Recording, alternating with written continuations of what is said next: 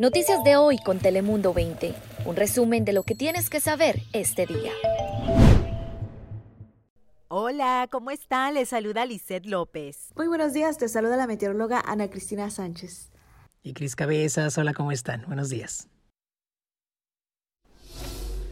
Es una noticia que le da esperanza a muchos. El gobernador de California levanta las restricciones para conciertos y eventos masivos al aire libre. Newsom además dio luz verde a los parques temáticos de diversiones para que puedan volver a operar en lo que parece el principio de una posible vuelta a la normalidad. Bienvenidos a nuestro noticiero digital de Telemundo 20, Noticias de hoy. Yo soy Lizeth López y aquí le contamos las informaciones más relevantes resumidas en pocos minutos. Y hoy también le contamos que California reservará el 40% de las vacunas contra el coronavirus para los códigos postales en las zonas más vulnerables de nuestro condado hace unas semanas cuando vimos que nomás el 14% de las vacunas que se habían administrado habían ido a la comunidad latina hemos visto un cambio positivo, ya vemos que ya estamos al 17% de las vacunas administradas han sido la comunidad latina.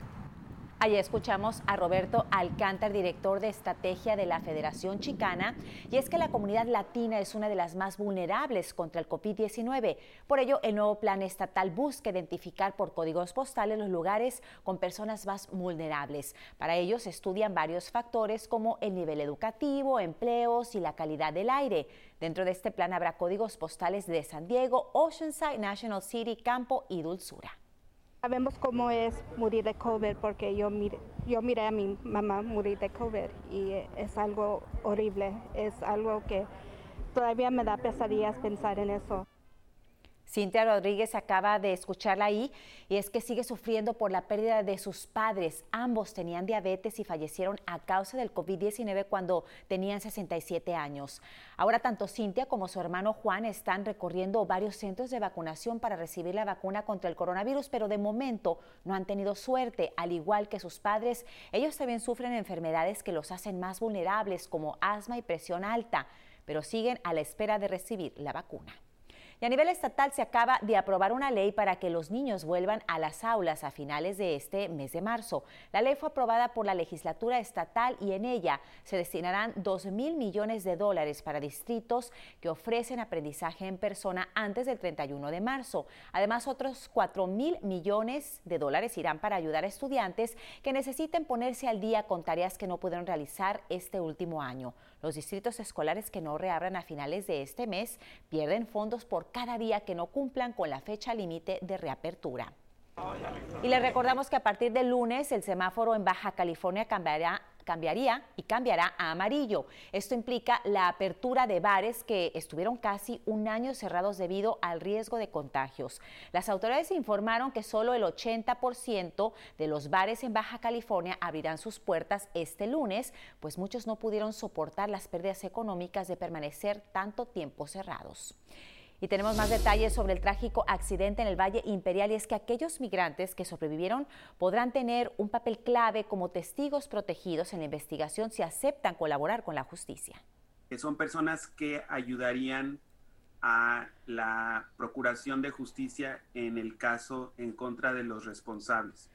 El abogado de migración César Luna habla del crucial papel que pueden tener los migrantes que sobrevivieron. Recordemos que ahora mismo cinco migrantes continúan luchando por su vida en varios hospitales de San Diego. A todos ellos se les dejará permanecer en Estados Unidos hasta que se decida la situación penal, algo que podría pasar en tres meses, seis o un año. Estos migrantes esperan que se les conceda una visa por cooperación con las autoridades. Todavía a veces como siento que él va a llegar, no sé. Esa es Jocelyn Alba, expareja de Jairo Dueñas, uno de los migrantes fallecidos en el accidente. Con ella también están los dos hijos que tuvo con Jairo que ahora han perdido a su padre. Dice que la última vez que lo vio fue el pasado 27 de febrero y jamás le contó sus planes de ingresar a los Estados Unidos. Ahora pasamos contigo, Ana Cristina, para conocer las temperaturas del día de hoy. Hola Lizeth, muy feliz sábado este fin de semana, temperaturas sumamente agradables en el rango de 60 hasta 65 grados para este sábado por la tarde, incluso alcanzando 68 en lugares como en El Cajón, en Santí, pero sí un poco fresco para las playas. Durante esta tarde, cielo mayormente soleado, máxima en Tijuana, solamente de 18 a 19 grados centígrados, y el descenso en temperaturas continuaría para la semana entrante porque hay un frente frío que va a generar lluvia y también descenso en temperaturas. Así que hay que disfrutar de este fin de semana con temperaturas que se mantendrán en los medios a altos 60. Así es, ¿qué tal? ¿Cómo andamos? Continuamos con más noticias. Vámonos al otro lado de la frontera, en Baja California, porque es aquí precisamente donde las extorsiones por parte de agentes policíacos contra turistas en Tijuana concretamente no han cesado de acuerdo a empresarios y debido a eso se han dispuesto cambios en la corporación enfocada a la atención del turismo como parte de la reactivación económica de la zona. De acuerdo con las autoridades municipales, el 70% de los elementos de la policía turística que cuidan principalmente zonas como la Avenida Revolución y otros puntos de la ciudad fueron retirados de sus cargos y se integrarán nuevos elementos como parte de esta estrategia para garantizar la seguridad tanto de turistas locales como de extranjeros. Se habla de un rediseño de la sección turística pues mientras algunos luchan por reactivar la economía de la ciudad, otros aprovechaban la oportunidad para buscar su beneficio. Muy, muy mal. Pero cambiemos de asunto y regresemos a este lado de la frontera porque en San Diego el Banco de Sangre está pidiendo la colaboración de todos ya que en estos momentos está enfrentando una escasez de este vital líquido. De acuerdo con representantes de la organización, solo cuentan con suministros para uno o dos días y esperan que cualquier persona en buenas condiciones de salud pueda donar sangre.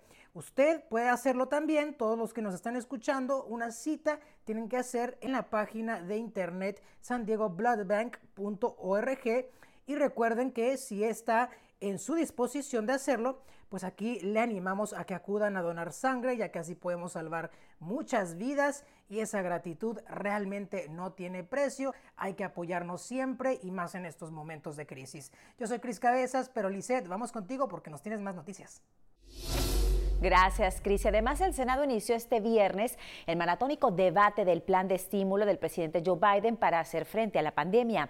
Según la iniciativa, quienes tengan ingresos de hasta 75 mil dólares podrán recibir 1.400 dólares, pero no califican si ganan 80 mil. Además, las familias recibirán 1.400 dólares por cada menor de edad y las parejas con ingresos de 150 mil dólares o menos también calificarían para el apoyo gubernamental.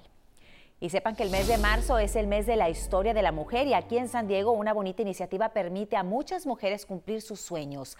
La organización SOR Optimista realiza anualmente un espectáculo de moda para recaudar fondos para que ocho mujeres con necesidades económicas puedan terminar sus estudios. Debido a la pandemia, este evento este año será virtual, pero pues esta maravilla es una iniciativa y una maravilla para que ayude a muchas mujeres a formarse para tener una mejor vida. Y hasta aquí nuestro noticiero digital Noticias de hoy. Recuerda que en pocos minutos cada día tiene las informaciones más actualizadas y destacadas. Yo soy Lizel López, hasta la próxima.